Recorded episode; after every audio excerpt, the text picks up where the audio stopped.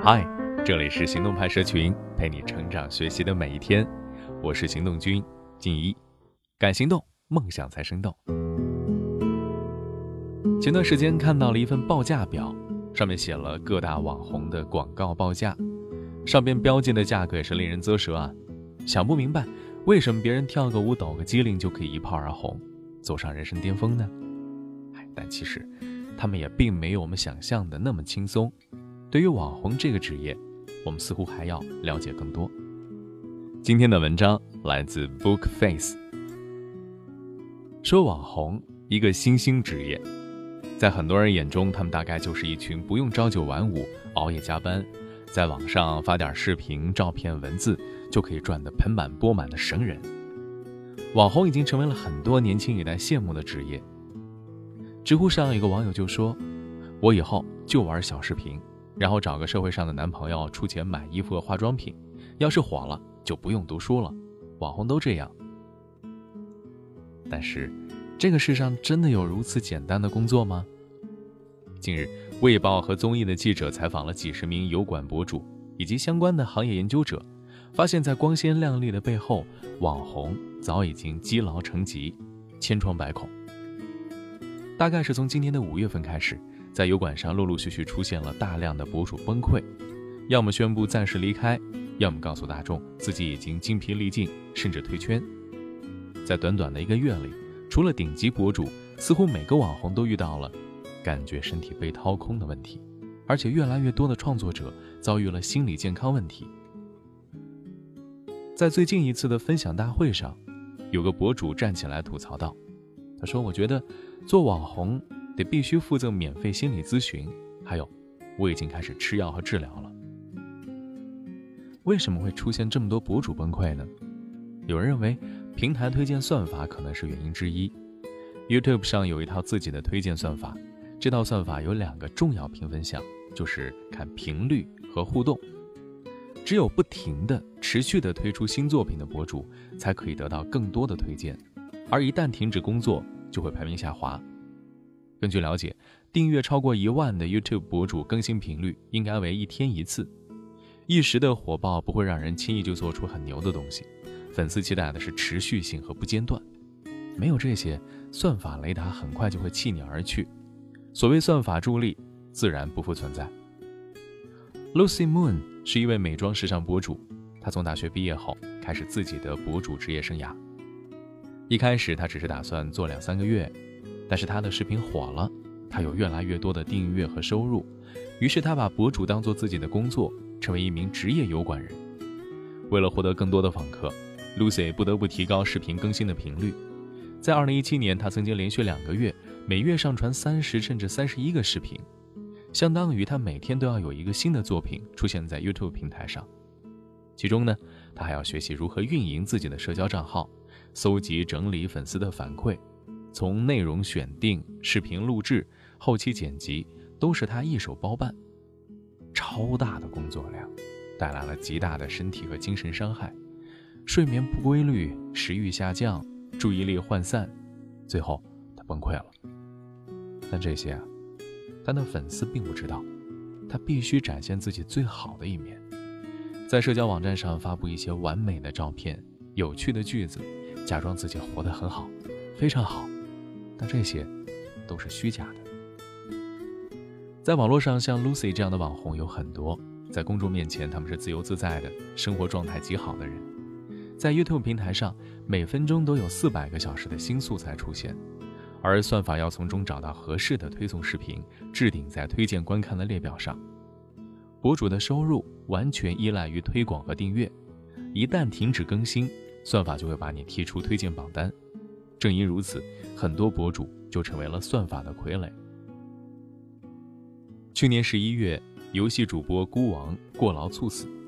一个二十岁的年轻人，因为每天晚上从十二点直播到第二天早上九点，持续了几个月的昼夜颠倒作息，身体长期透支，导致了这一悲剧的发生。网红的成功呢，是依赖了粉丝粘性和流量，而这些都是需要长时间积累的。某国内主播就说，主播都是经过长时间的工作，不断的积累人气，才收获了一众粉丝。他们平均每天直播的时间超过十五个小时，直播内容还要不断创新。有的户外主播要去不同的城市做不同的体验，还要有好的体力。每天超过十五个小时啊，在电脑前直播，就算是直播聊天也要说到口干吧。何况还有很多户外直播，对体力、精神消耗更大。相对来说，娱乐主播的直播时长会短一些，一天有五六个小时。虽然看起来是很简单的聊天互动、唱歌跳舞，主播在镜头后面也是花了很多心思啊。除了工作时间长，网红崩溃的最大原因是自我挑战和自我突破。第一次听到主播唱歌，观众觉得好听会打赏；第二次、第三次，如果你的内容没有创新和突破，观众也会厌倦和离开。喜新厌旧，人的天性。为了留住观众。主播们只能不断的挑战自己，突破自己。高空极限运动主播吴某，他的日常工作就是带着手机到各地高楼大厦挑战高空极限，而且是在没有安全防护的前提下进行。成为网红之前，他只是混迹于各个剧组的群众演员，一个漂泊多年的穷忙族。在当上了网红之后，他的账号上有一百万粉丝，发布了三百个视频，进行了二百一十七场直播。获得了五十五万的火力值，按每十个火力值等于一块钱计算，一共有五点五万元。走红之后，广告啊、商业合作接踵而至。然而，巨大的成就背后藏着巨大的压力。在一次高空挑战中，自己身体不适，却仍然挑战，最终坠楼而亡。所以，网红真的不是一份值得羡慕的工作。除了网红，职业电竞选手也是很多九五后羡慕的工作。想想，可以一天到晚带薪打游戏，再也不怕父母查房，这对年轻人来说确实是非常理想的职业啊。但是，职业玩家真的有这么好吗？想成为一名职业玩家，首先要加入一个职业战队，而进入战队的门槛可是高了，年龄不能太大，电竞也是吃青春饭的，要在十九周岁以下，要有一定的能力，游戏等级不上王者也要上钻石，擅长各种游戏角色的打法。还要有天赋，心态要好，等等 N 多要求。进入战队后，当然就是训练了。职业玩家张某是零零后，他以为加入战队后每天就是开开心心的打游戏，然而事实是他每周六天，每天要面临长达十二个小时的训练，在电脑前一坐就是一天。你像大多数的战队俱乐部都是有严格的作息表的，北美 Cloud 九战队的选手日常是这样：十点起床。十一点开始第一场训练赛，从早上十一点开始到下午五点半，每天固定五场训练赛，每场结束后还有复盘、讨论、分析。中午两点只有一个小时吃饭的时间。至于薪资待遇方面，差距悬殊。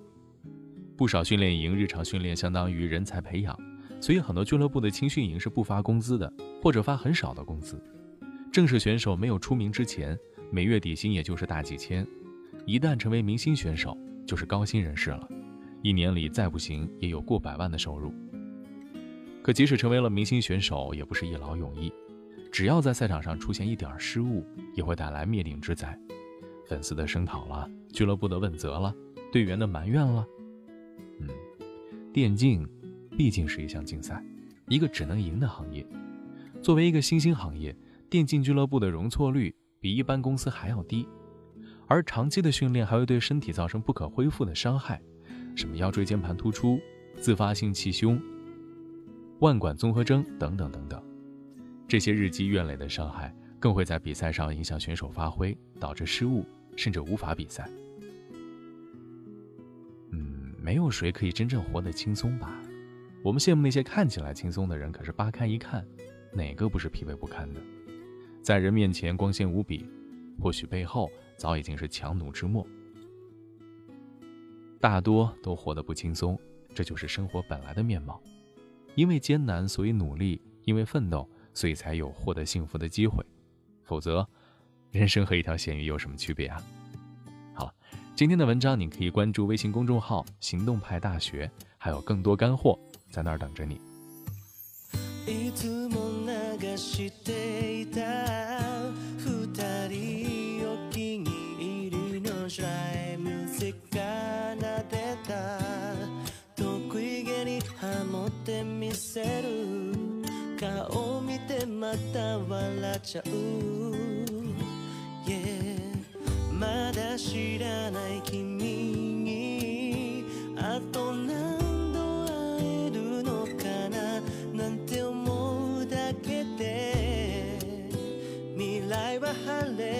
だって雲一つさえない。Yeah 君といると決めたい君もまた僕を選んだ日。全てが始まった。熱い